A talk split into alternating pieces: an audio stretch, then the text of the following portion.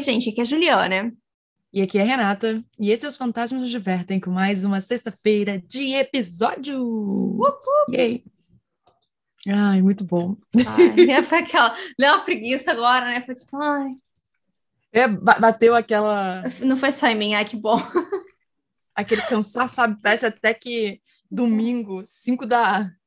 5 da tarde, sabe? Uma coisa dessas. que você fica, hum, 5 da tarde nada, domingo, assim, umas duas, três horas você já fica. Não, ah, domingo você acorda já com preguiça, né? Tem isso. A vontade é nem acordar, a verdade Fala, é. domingo, ai, que sincero. droga. Ai, que droga. Ai, gente. Ai, meu Deus do céu. Mas então, hoje a gente tem um novo episódio. Hum. E aí, Juliana? Ai, desculpa, eu tava bebendo água, sim. Ah, sim, desculpa. O tema de mal. hoje é que você começou a falar, eu falei, ah, Renata vai falar, vou beber água daqui a uh, Não, não foi. Então, não, gente, tudo bem, tudo bem. o tema de hoje é basicamente o motivo da troca de mensagem entre Renata e eu, assim, 90% ultimamente, né, Renata? A gente só manda... Nossa, a gente é só isso. 90% das vezes a gente fica falando de livro uma para outra. Então, isso, isso, isso, isso. É verdade. Faz inclusive, inclusive, na pausa que a gente teve antes de gravar esse episódio, eu tava pensando, ih, tem que bater um papo com Renata dos livros aí que andei lendo e vendo umas coisas. Mas deixa isso para depois. É, e, gente, sabe por que a gente decidiu falar sobre livros? Porque dia 29 de outubro, ok, não é hoje, sabe? Mas é porque vai chegar. E a gente falou, poxa, a gente podia fazer, né? Legal, seria bacana que é Dia Nacional do Livro. E, e, outra coisa, assim, se no última sexta a gente enalteceu os professores, a gente agora Exato. vai enaltecer os livros. Exatamente. Por favor, tá bom? Educação. Não interessa a sua porta de entrada para essa grande droga. O que interessa é que você entra. E quando você entra, meu Deus do céu. Livro é pois um é. vício. E eu queria muito agradecer a minha tia por ter me ajudado com esse vício ao longo dos anos, desde criança. Porque a minha avó era muito contra eu ficar lendo livros, o que não faz muito Como sentido. assim, gente? Eu não, não entendo. Estranho, então. Então, é. assim, né? É. Aí, eu quero agradecer. E vocês, no Dia Nacional do Livro, deveriam lembrar quem foi a pessoa que deu o primeiro livro para vocês, ou qual foi a história que motivou vocês a continuarem lendo? E continuarem lendo? Lembro. É, no meu caso, a culpa é dos meus pais mesmo. É, e agora eu quero agradecer ao senhor Cobo, que continue ajudando essa empreitada. É, não, sério, eu acho que é bem legal a gente ficar pensando nisso e afins, e lembrar que, sim, muitos de nós temos esse privilégio, enquanto outros, infelizmente, não têm acesso a uhum. livros. Porque livros ultimamente andam muito caros. São muito por caros. N motivos, né? E a gente sabe que tipo, não é fácil. Ah, se você vai priorizar um livro ou tal coisa, talvez a outra coisa seja realmente uma prioridade para você. E, honestamente, não posso te julgar por conta disso. Não, não tô não, aqui para julgar assim, ninguém. a gente nunca vai julgar a prioridade de ninguém. Exatamente. Nada. Exato. Mas, e é nessa hora que eu falo assim: existem diversas formas de você conseguir ajudar outras pessoas a terem contato com o livro. Se você tem um livro que está parado, que você não, sabe que não vai mais ler ele, tipo, doa esse livro, sabe? Faz. Uhum. Pensa no próximo, porque de fato existe alguém aí querendo ler e que não tem fácil acesso. Exato. Vamos Mas é você histórias. que começa também. Vamos né? para as histórias. Então, vamos hum. lá, gente. A minha história de hoje se chama Paradise Pine e é uma creepypasta que eu joguei no Google bastante. Eu não descobri o nome do autor, então se alguém souber o nome desse autor, por hum. favor, coloque aqui, porque no site da creepypasta não tem nome. Nossa Senhora! Então vamos lá. Pelo menos no dia que eu traduzir essa história, tá, gente? Não sei como tá no dia que esse episódio vai sair. Aquela é sempre bom, né? Deixar bem claro. Vamos lá. Há cerca de um ano, meu marido e eu decidimos passar o dia de ação de graças em uma cabana no norte do país. Nós encontramos ela online por meio de um site que usamos no ano passado para reservar por uma semana. O proprietário avisou que pode ser difícil de voltar no inverno por causa da neve, a cabana fica localizada fora de Pine Top, no Arizona, bem lá fora. Ficava a 56 quilômetros da cidade mais próxima e a 28 quilômetros da estrada pavimentada mais próxima. Aaron e eu não estávamos preocupados. No entanto, já que nosso Jeep tinha pneus para neve estávamos trazendo correntes para qualquer coisa mais séria. Planejávamos começar uma família no ano seguinte, e queríamos umas últimas férias românticas apenas com nós dois. Chegamos em uma tarde de sexta-feira. Tínhamos feito um excelente tempo na viagem, pois na verdade havia muita pouca neve no chão. Decidimos fazer um tour pela cabana antes de descarregar o carro. A cabana, chamada Paradise Pine, tinha três andares e era construída na encosta de uma montanha. O último andar era simplesmente o quarto principal, que era conectado a uma varanda do segundo andar por meio de uma porta de vidro deslizante. A porta da frente ficava no andar térreo, junto com a cozinha e a sala de estar, e o porão abrigava uma lavadora, uma secadora, uma fornalha a lenha que aquecia a cabine por meio de um grande cano que se estendia pelos três andares. Mesmo que as vistas atrás da janela sacada fossem lindas, a primeira coisa que notamos quando entramos foi que a cabana não tinha sido limpa. Muitas vezes, em propriedades muito rurais, o proprietário oferece isenção da taxa de limpeza de 150 dólares se você quiser locar, limpar o local antes de partir. A maioria dos hóspedes opta por fazer isso, mas nas raras ocorrências em que não o fizer, o proprietário envia uma equipe de limpeza. Os inquilinos anteriores dessa cabana claramente decidiram não limpar e também não informaram o proprietário que a estava deixando suja. Como era feriado e estava previsto uma nevasca para o início da semana que vem, Decidimos limpar a cabana nós mesmos e pedir ao proprietário que reduzisse nossa conta quando partíssemos na sexta-feira seguinte. Trouxemos tudo do Jeep e começamos a trabalhar com pratos e lavanderia. Depois, preparamos um jantar fácil, abrimos uma garrafa de vinho e jogamos algumas partidas de bilhar na mesa de sinuca da sala. A temperatura começou a cair por volta das seis da tarde e, perdi, e pedi ao meu marido, Aaron, que descesse e acendesse a fornalha do porão. Subi para o quarto para lavar o rosto e colocar umas roupas mais quentes. O banheiro conectado ao nosso quarto era estranhamente sem portas. Tinha um espelho quebrado e uma cortina de chuveiro rasgada. Uau! Que coisa! Esse é um comentário meu, na verdade, tá? Porque assim, que eu ia sair na hora. Tá sujo, com espelho quebrado, cortina Você de falou, chuveiro. Eu fiquei, mas isso foi da Juliana ou da história? É, pois é, eu fiquei revoltada aqui de novo. Eles nem se preocuparam em pegar vidro do chão antes de partirem. Fiz isso com cuidado, lamentando a estupidez dos idiotas bêbados que devem ter ficado aqui na semana anterior. Tirei algumas fotos com meu telefone e planejei enviá-las ao proprietário quando voltássemos para a cidade na segunda-feira. Certamente não queria ser cobrada por causa de danos dos inquilinos anteriores. Encontrei o Aaron no térreo e contei a ele sobre o banheiro. Bem, é, essa não é a única coisa que está quebrada. A luz está apagada no porão e não consegui encontrar uma lanterna. Mas eu consegui encontrar a fornalha. Me esguichei um pouco com aquela vodka barata que sua irmã mandou lá, joguei um fósforo e torci pelo melhor. Parece estar funcionando, gaguejei com os dentes batendo. Posso sentir o calor chegando. Eu levantei as minhas mãos para o tubo de metal que serpenteava ao redor da casa. Mantenha a porta do porão fechada. Está congelando lá embaixo. Uma de nossas coisas favoritas ao ficar em uma cabana é ter todas as entradas de diários dos hóspedes anteriores. Novamente, normalmente, eram apenas coisas como: fui pescar com as crianças, peguei um robalo, ou fiz um churrasco, joguei cartas com a família. Mas ocasionalmente você encontrava algo mais interessante, como: fiquei bêbado, atirei fogo em uma árvore. Encontramos o diário de Paradise Pine e nos alinhamos no sofá. Aaron leu em voz alta as primeiras quatro ou cinco entradas antes de eu decidir assumir. Estávamos à metade do livro quando encerramos a noite e fomos para a cama. No dia seguinte, ficamos acordados até tarde porque tínhamos tirado uma longa soneca naquele dia.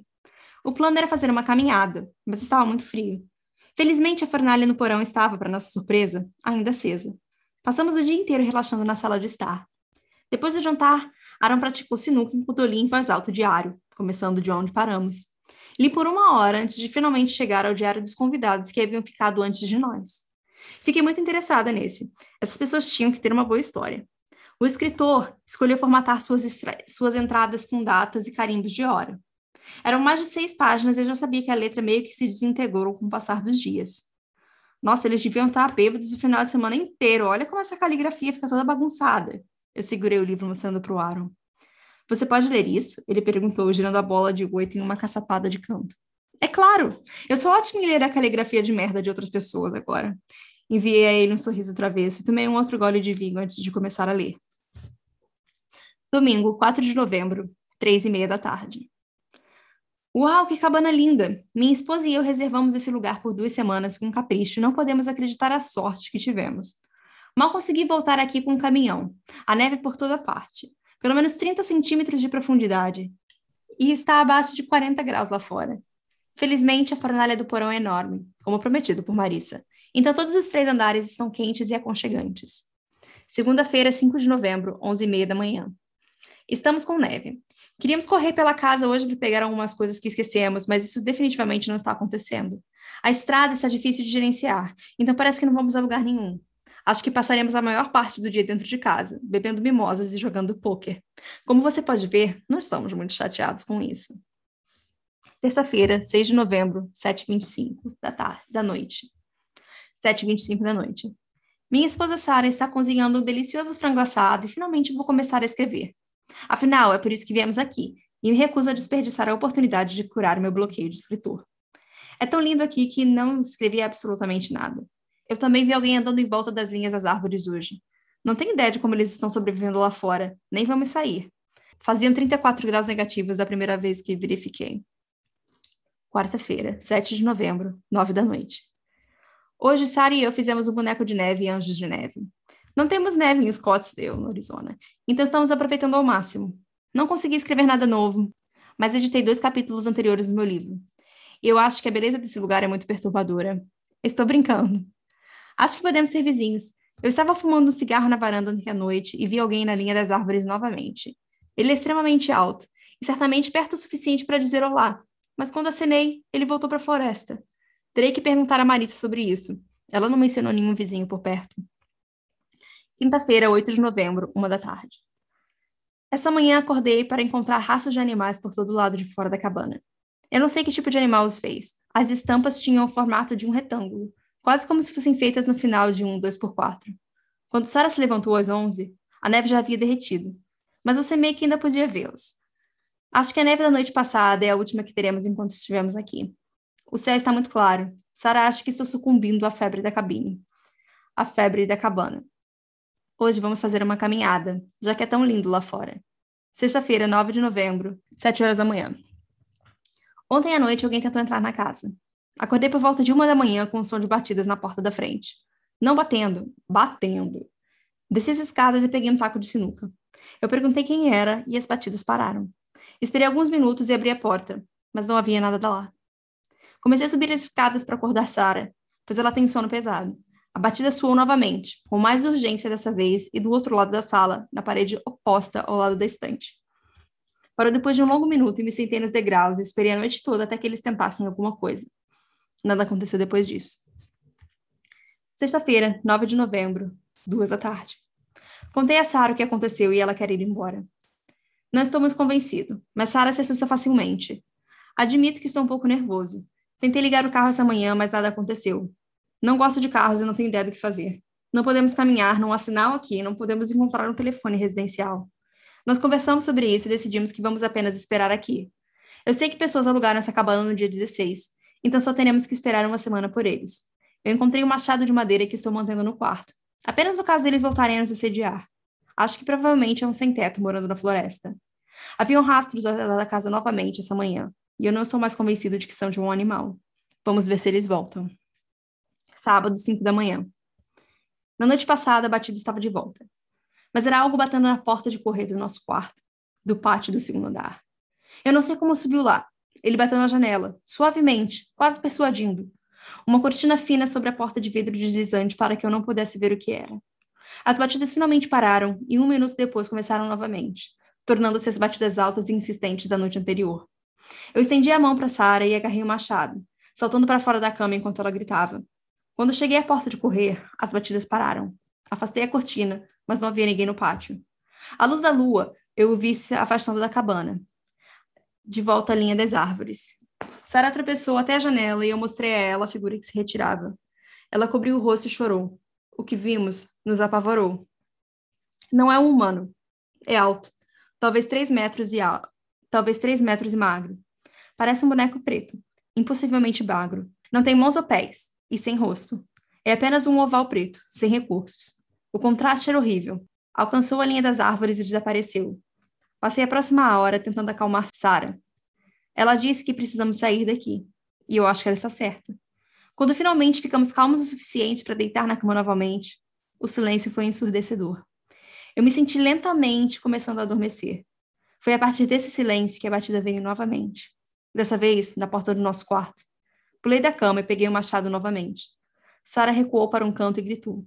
Quando abri a porta, as batidas pararam e não havia nada lá, mas a porta da frente estava escancarada. Ele pode entrar na cabana. Eu não sei o que ele quer. Sábado, cinco da tarde. Eu estou apavorado. Minha esposa está apavorada. Hoje pensei em colocar, a, em colocar fogo no carro, só para ver se a fumaça trairia a atenção de alguém. Sara não me deixou porque é a nossa única saída. Em vez disso, arrumamos o carro. Talvez quando a neve derreter mais, possamos consertar o carro. Eu pego Sara olhando muito para fora e ela não disse nada desde que viu o homem. Vendo a coisa, isso me afetou também. Eu tenho tido enxaquecas hoje. Eu nunca tive uma enxaqueca antes. Eu quero proteger a minha esposa, mas eu não sei o que fazer. Eu peguei Sara olhando para mim, quase que em transe. Eu a perguntei o que havia de errado e ela disse: Isso nos corrói. Ela parecia sair bem rápido depois disso e me perguntou por que eu estava olhando para ela. Ela não se lembra de ter dito isso e não conseguimos descrever o que, descobrir o que significa. Essa coisa está fudendo com as nossas cabeças. Domingo, 10 horas da manhã. Ontem à noite eu fiquei acordada a noite toda. Está nevando um pouco. Tudo estava quieto. Domingo, sete da noite. Encontrei pegadas essa tarde na varanda ao redor da casa. Os mesmos retangulares que o homem de pau fez. Ele estava fora da nossa janela novamente. Eu o afastei antes que Sarah pudesse ver. Parou de nevar há uma hora e é crepúsculo agora. Eu posso vê-lo na linha das árvores. Eu ouvi se virar e voltar para a floresta. Seu perfil é fino como um pedaço de papel. O homem de pau voltou, no entanto. Acho que vamos morrer aqui. Segunda-feira, 12 de novembro, 9 da manhã. Ontem à noite saí da varanda por volta das oito para fumar um cigarro. Ouvi um barulho atrás de mim e me virei para ver o homem de pau no telhado, um metro e meio acima de mim. Corri de volta para dentro para pegar o machado e corri para a sala se armar. Eu me virei para correr de volta para fora e ouvi o homem de pau correndo acima do telhado, na mesma direção. Quando saí, a coisa havia sumido. Eu vi correndo para as árvores novamente. Mas foi diferente. Era mais alto. Acho que é mais de um. Quando voltei para dentro, Sarah havia se trancado no banheiro do andar de cima. Ela estava histérica e dizia que ia morrer ali. Tentei dar um taco de sinuca a ela, mas ela não abria a porta para nada. Sentei na cama e esperei. Em algum momento, Sarah deve ter adormecido, porque tudo estava quieto. Foi então que ouvi pela primeira vez na cozinha. Afastei a porta do quarto, a coragem de repente me faltando. Foi na casa. Esperei por mais alguns sons da cozinha, mas nada veio. Depois de alguns minutos, finalmente ouvi um baque. Foi na escada. Ele estava subindo as escadas. Devagar, mas não alto. Tum. Tum. Bati na porta do quarto do meu lado e disse para nos deixar em paz. Sara estava gritando de novo, soluçando. Isso poderia me machucar, mas eu nunca deixaria isso machucar a minha família. Ele parou quando chegou ao degrau mais alto. Eu podia senti-lo do outro lado da porta. Não fez barulho.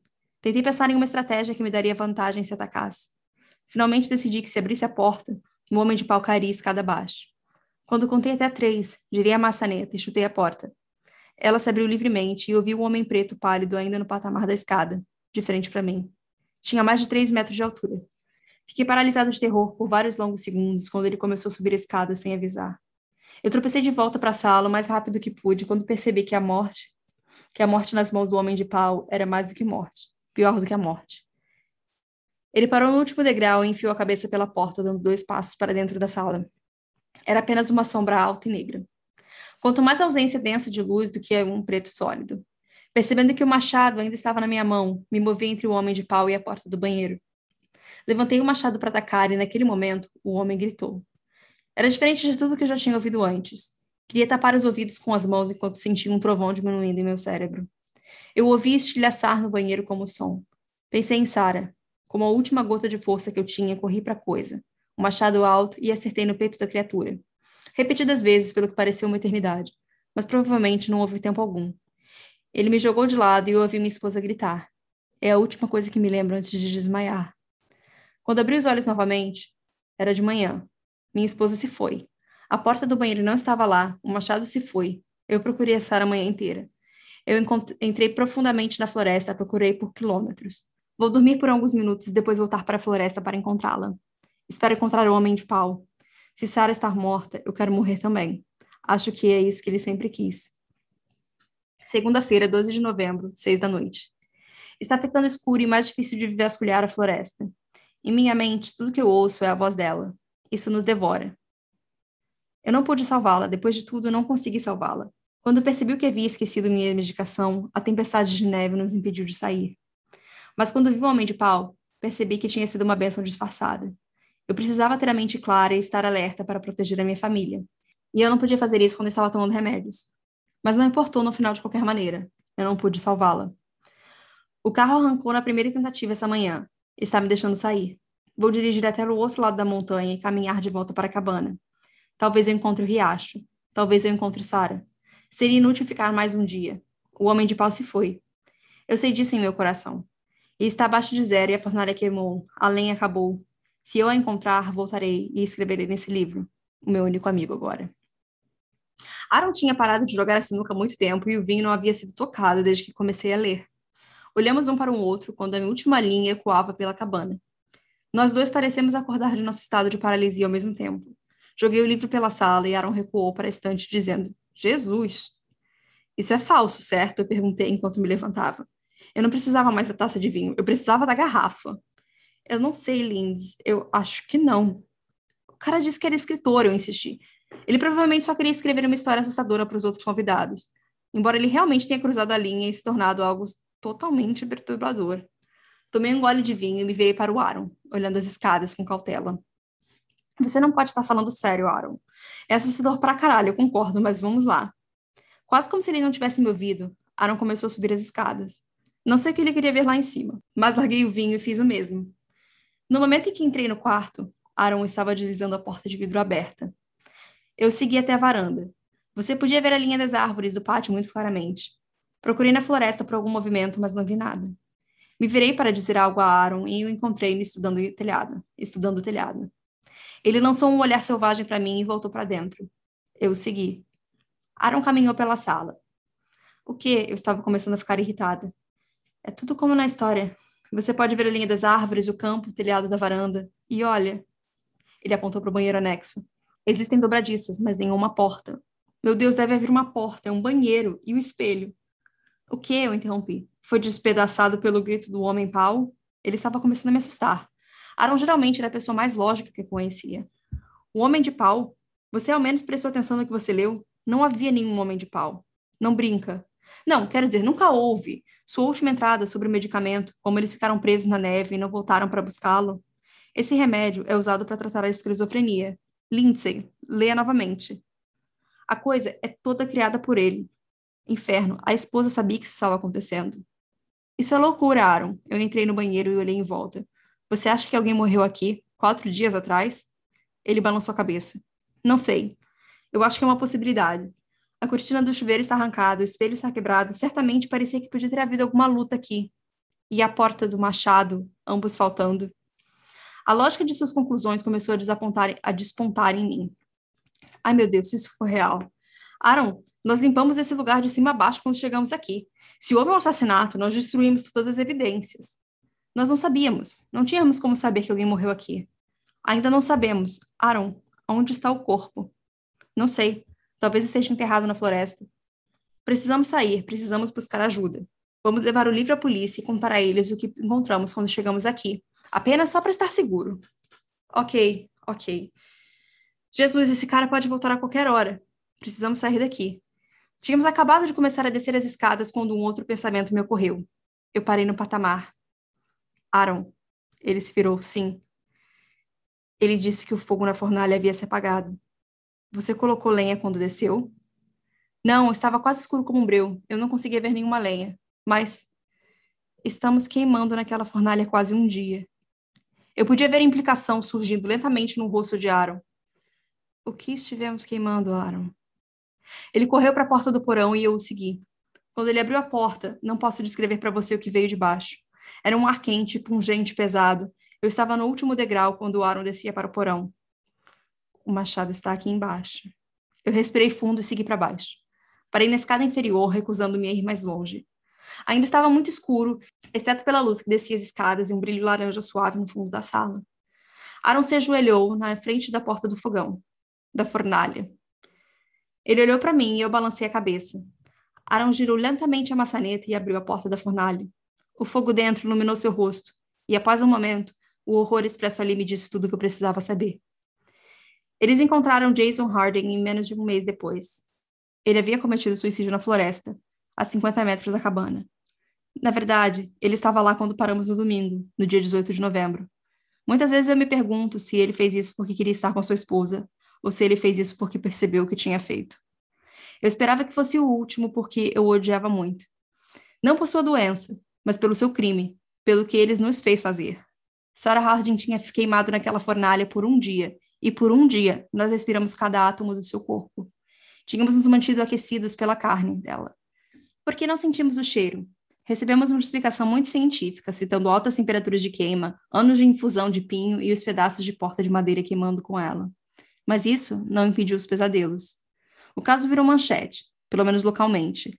Aaron e eu evitamos que nossos nomes fossem associados a Paradise Pine por meio de uma cláusula de anonimato nas declarações de nossas testemunhas. Nunca dissemos aos nossos amigos ou familiares que estávamos envolvidos. Tentamos esquecer. Paradise Pine ainda existe.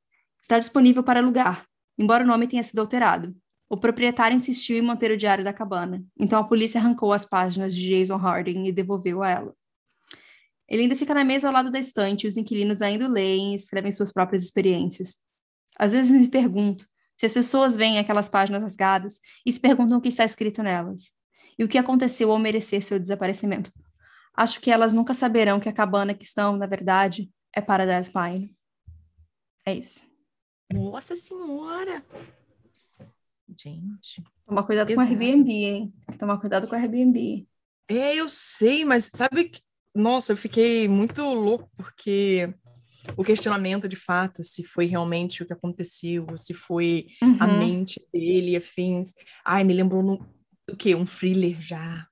Eu achei que você ia falar, ah, me lembrou o, o, o que vem logo na minha cabeça, que é o Iluminado. Ah, sim, mas é que tipo um thrillerzinho, mas. É. Foi mal. É isso. Então, a minha história é do Nemesis Luz. E, gente, eu peço desculpas. Tá difícil para mim falar um pouco, porque meus dentes estão doendo, que eu tô fazendo tratamento. E foi mal. É isso. Eles estão doendo mais agora do que da primeira história. Ai, força, guerreira, força, guerreira, eu sei. Eu tô, com, eu tô com os negocinhos aqui e não faço por preguiça. Então, força.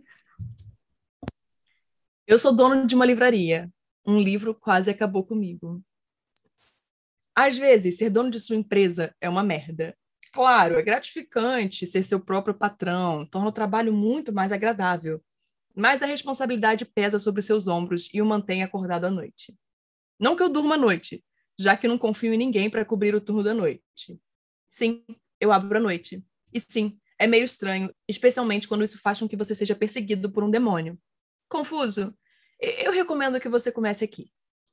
Quando decidi pela primeira vez dedicar uma sessão de minha loja a leitores não humanos, foi em parte devido ao fato de que só tive experiências positivas com eles.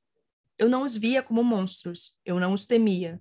Eu estava ciente de que tinha que respeitar algumas regras, mas os via mais como clientes que eu gostaria de honrar de qualquer maneira, porque é meu trabalho fazer com que meus clientes se sintam o mais confortáveis possível. Eu não sei muito sobre não humanos. Meu conhecimento vem da experiência dos contos populares e do senso comum. Não humanos sempre estiveram por perto em minha cidade. Então eu pensei, erroneamente, que estar ciente deles era o suficiente para abrir um negócio que atendesse diretamente às suas necessidades. Eu tive uma sorte incrível. Eu já falei sobre Caleb e como minha vida agora está intrinsecamente ligada à minha loja. Isso poderia ter terminado em um milhão de maneiras desastrosas, mas não terminou. Eu já te contei sobre o casal de idosos que eu presumo serem do inferno, literalmente, e como, isso, e como eu fui salvo por crianças. Claro, crianças não humanas, mas crianças mesmo assim. O que estou tentando enfatizar é que estou perdendo a cabeça e está ficando pior.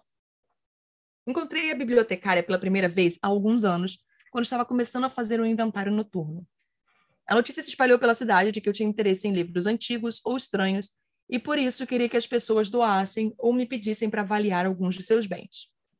Eu então manteria ou compraria o que me interessasse, entrando num looping do qual nunca escaparia. Sim, foi idiota. Isso me tornou um alvo fácil.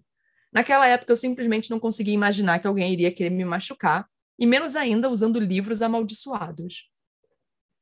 Eu queria dizer que, que isso, é, quando a gente estava fazendo. A gente escolheu esse tema, né? E eu estava traduzindo essa história aqui. Eu lembrei do e-mail que a gente recebeu sobre a pessoa lendo O Exorcista. e a vibe Sim. ruim que ela teve com o exorcista, sabe? Aham. Então, gente, é outra coisa, se vocês tiverem alguma coisa estranha, que se vocês sentiram uma vibe ruim com algum livro, vocês mandem pra gente. fantasmasnosdivertem.gmail.com Voltando. Eu não sou mais brilhante quando se trata de segurança pessoal. Talvez eu estivesse alheio, talvez eu realmente não me importasse. Quem sabe agora? Tudo que eu sei é que depois disso eu seria muito mais cuidadoso ao manusear livros de segunda mão. Isso também me lembra outra coisa, gente, rapidão, não tem mais interrupções para fazer nessa história além dessa. Que eu e Juliana reforçando, gente, cuidado quando vocês pegarem coisas de segunda mão, que a gente às vezes nunca sabe o que, que vem junto, né?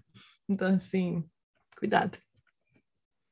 Lembro que era um pequeno encadernado em couro. Isso, peraí, rapidão. Isso porque eu falei para doar Ai, livro. Peraí, peraí, desculpa, Renata, que eu percebi que eu, ao invés de me desmutar, eu me mutei quando eu quis fazer meu comentário. Ai, faz seu comentário. Mas você não ouviu. Não, eu ia falar que o li- esse livro do Exorcista também era um livro que tinha sido de segunda mão, não era? Ou eu tô viajando? Eu acho que tinha sido sim. É, pois é, não, era, era isso, mas relaxa, era só assim, isso. eu super incentivo livros de fato de segunda mão, e Sim, terceira mão, quarta também. mão e afins. Mas é aquelas coisas, gente, sempre preste atenção, dependendo do livro, né? As coisas podem ficar um pouco mais pesadas. Inclusive o estante virtual, beijo. Ai, Aquela, saudades do virtual. aproveitando. Foi lá que eu consegui completar algumas coleções de Mac Cabot. É, eu também, eu tô sempre aí, tamo aí. Lembro que era um pequeno encadernado em couro, com o que supus ser um título escrito em letras douradas na capa. Risse. Me lembro de ficar cheio de curiosidade e entusiasmo. Me lembro de abri-lo, acariciando o papel áspero, olhando as primeiras páginas. Eu não conseguia te dizer qual era o conteúdo. Assim que comecei a ler, me senti extremamente tonto e fechei os olhos por alguns segundos. Quando os abri novamente, tudo que vi foram letras enfileiradas aleatoriamente, nunca formando uma palavra que eu pudesse reconhecer.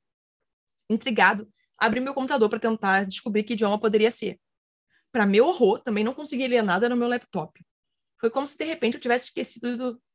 Foi como se de repente eu tivesse esquecido como ler minha própria língua. Tentei me concentrar o máximo que pude, mas nada podia ser feito. Eu não conseguia entender nada. Olhei para a data, sabendo que dizia segunda-feira, tentando me concentrar nesse conhecimento, sem sucesso. Eu olhei de volta para a capa do livro, mas o livro agora era ininteligível. Abri meus e-mails apenas para me deparar com o que parecia ser um idioma totalmente diferente. Eu não sabia nenhuma das palavras que estava vendo. Comecei a folhear freneticamente todos os livros que podia ver ao meu redor, tentando ler, tentando entender alguma coisa, qualquer coisa. Eu logo percebi que não era apenas um caso de eu esquecer meu próprio idioma de alguma forma. Segunda-feira no meu computador era uma palavra diferente da que estava no meu celular, me levando a acreditar que algo estava ativamente me impedindo de entender qualquer coisa. Fiquei cada vez mais desesperado. Tentei enviar uma mensagem de texto a um amigo, apenas para perceber que não conseguia encontrá-lo no meu celular. Devo ter ficado ali por um tempo, tentando o máximo que pude escrever, olhando para o teclado. Eu reconheci as letras, mas não consegui pensar em uma única palavra para formar com elas. Não conseguia pensar em como o nome de alguém era escrito. Quase liguei para um contato aleatório, mas minha reputação como um jovem empresário definitivamente sofreria se soubessem que eu estava fazendo ligações estranhas dizendo que não conseguia mais ler. Não sei por que meu cérebro se concentrou nisso, já que eu perderia meu negócio de qualquer maneira se não pudesse recuperar minha capacidade de ler minha própria língua. Mas me impediu de tentar pedir ajuda por celular ou fisicamente. Eu não sabia se ainda conseguia falar, e esse pensamento me apavorou tanto que eu não queria arriscar descobrir. O sentimento de alienação estava ficando insuportável. Eu me sentia um estranho em minha loja, o lugar onde eu me sentia mais confortável. Pensei em tentar dormir por um tempo, ingenuamente, esperando que isso reiniciasse meu cérebro e consertasse tudo, mas não conseguia relaxar o suficiente para que isso acontecesse. Voltei a tentar o meu melhor para ler, ou pelo menos para identificar padrões ou qualquer coisa que fizesse as palavras se assemelharem a uma linguagem que eu estava familiarizado, sem sucesso. Eu estava sozinho em um mundo onde apenas meus pensamentos faziam sentido para mim. Quando percebi que não havia nada que eu pudesse fazer para consertar a situação, meu pânico se transformou em raiva. Tentei me lembrar de onde o livro Risse tinha vindo. Tentei pensar em alguém que quisesse me prejudicar ou prejudicar minha loja, apenas para acabar canalizando minha frustração em um soco sólido contra a parede. Eu não sabia por que isso estava acontecendo comigo e estava tentando desesperadamente compreender qualquer aparência de significado. De onde veio o livro? Soco. Quem ou o que gostaria que eu fechasse minha livraria? Soco. O que eu fiz para merecer isso? Soco. Como eu deveria seguir em frente quando todo o meu significado foi literalmente tirado de mim? A porta da sala de descanso se abriu quando meu punho cerrado estava prestes a bater na parede mais uma vez. Assustado, me virei para enfrentar o um invasor, sangue escorrendo de meus dedos e lágrimas escorrendo pelo meu rosto. Era uma cabeça de viado montada no corpo de uma mulher, segurando uma cabeça humana. Era quase demais para meu cérebro processar. Uma mulher segurando o que parecia ser sua própria cabeça decepada em suas mãos, com uma cabeça de viado em seus ombros. Fiquei olhando fixamente, sem saber se estava tendo alucinações graves. A coisa falou. A cabeça humana falava, como se ainda estivesse presa ao corpo, como se ainda tivesse pescoço e ombros em vez de pedaços pendentes de tecido muscular. Sua boca se abriu e falou, enquanto a cabeça de viado olhou para mim em silêncio. Posso te ajudar. Pisquei, incapaz de falar uma frase coerente. Eu sei quem fez isso com você, e eles vão tentar novamente. Posso proteger você e sua livraria. A voz era gentil, mas firme. Mil perguntas passaram pela minha mente. Eu não perguntei nada. Terá um preço, mas tenho certeza de que você suspeitava disso. Eu simplesmente balancei a cabeça. Neste ponto, eu estava pronto para tocar minha alma. Qualquer coisa seria preferível ao pesadelo em que aparentemente estava preso. Me traga um livro que nunca li a cada semana e protegerei sua livraria daqueles que querem que ela vá embora. Ouvi dizer que você é um excelente livreiro e eu estava ficando muito entediada. Me mantenha entretida e eu vou mantê-la seguro. Ela deve ter visto a descrença em meu rosto enquanto ria. A cabeça de viado imitou a humana, separando ligeiramente os lábios. Eu sou a bibliotecária. Ler é tão vital para mim quanto respirar para você. A biblioteca dessa cidade começou como minha coleção pessoal e li todos os volumes que temos. Infelizmente, o financiamento tem sido baixo nos últimos meses e estou sem material de leitura. É aí que você entra. Eu acredito que você é qualificado o suficiente para cumprir a tarefa. Se não for, então você não merece essa livraria em primeiro lugar. Isso parece justo para você? Estranhamente, sim. Seria complicado, mas estar sob a proteção da bibliotecária parecia um bom negócio. E, francamente, não tinha outra opção. Sim, respondi, surpreso com o som da minha própria voz. Tentei ignorar a parte estúpida do meu cérebro que me tentava perguntar à bibliotecária quais olhos ela usava para ler, de servo ou humano, e perguntei como deveria providenciar para que os livros fossem entregues a ela. Basta deixá-los na recepção. Meus funcionários irão garantir que eu os receba. Depois que eu quebrar a maldição sobre a qual você está sujeita, você não será capaz de me encontrar de qualquer maneira. Eu concordei. Tudo isso parecia um sonho, e eu queria que tudo acabasse o mais rápido possível. A bibliotecária pareceu entender e atravessou a sala para ficar a poucos centímetros de mim. Me segure, disse ela. Hã? Antes que eu entendesse o que estava acontecendo, me vi segurando uma cabeça humana decepada. Era mais pesada do que eu imaginava, e mais quente, e mais viscosa. Minhas mãos pareciam afundar em sua pele, encontrando-se em volta de uma substância gordurosa e espessa. Eu lutei contra minha vontade de vomitar, enquanto o corpo da bibliotecária usava suas mãos, agora livres, para embalar meu rosto. Você tem uma semana. Senti sua mandíbula se mover enquanto ela falava. Cada músculo, cada osso se movendo sob meus dedos.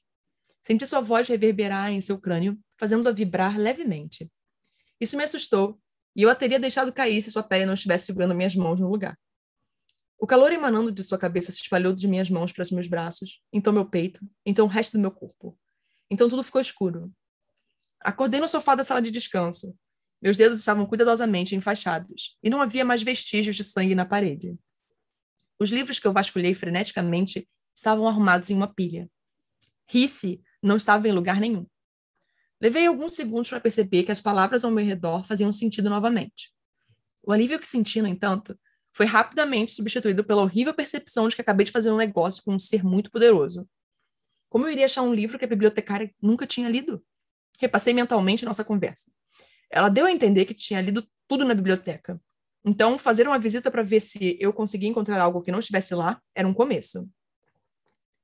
Sempre me indaguei como uma biblioteca de uma cidade pequena passou a ter uma seleção tão ampla e interessante. Agora que conheci sua fundadora, não havia mais mistério. Parecia ver um pouco de tudo para todos. E, à primeira vista, eu não conseguia simplesmente escolher um gênero e escolher entre ele. Além disso, eu precisava encontrar um novo livro toda semana.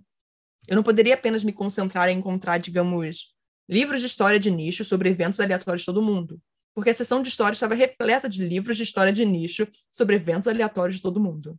Eu nem tinha certeza se poderia fazer um pedido com segurança dos novos lançamentos, já que ela disse que o financiamento era baixo, não zero. Eu não tinha ideia se ela ainda poderia fazer pedidos e não queria arriscar. Me sentei em uma das mesas e pensei um pouco na tarefa. Eu tinha que achar algo que a bibliotecária nunca leu todas as semanas, então tinha que ser fácil de encontrar, mas não tão fácil que ela tivesse lido ou já tivesse feito o pedido. E isso tinha que mantê-la entretida. Agora, como um livreiro, não estou particularmente orgulhoso de que a única solução que encontrei foi tão preguiçosa. Mas tem funcionado nos últimos dois anos, então o orgulho profissional não importa. Eu tinha que encontrar o que faltava na biblioteca e preencher esse vazio.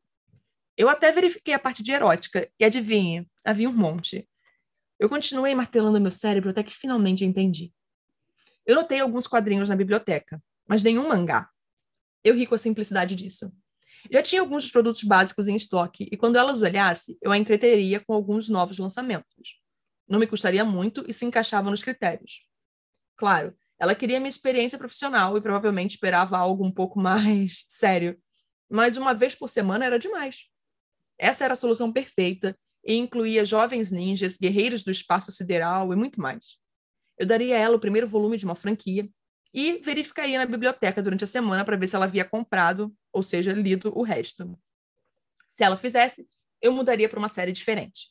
Se ela não fizesse, eu daria a ela o segundo volume e assim por diante.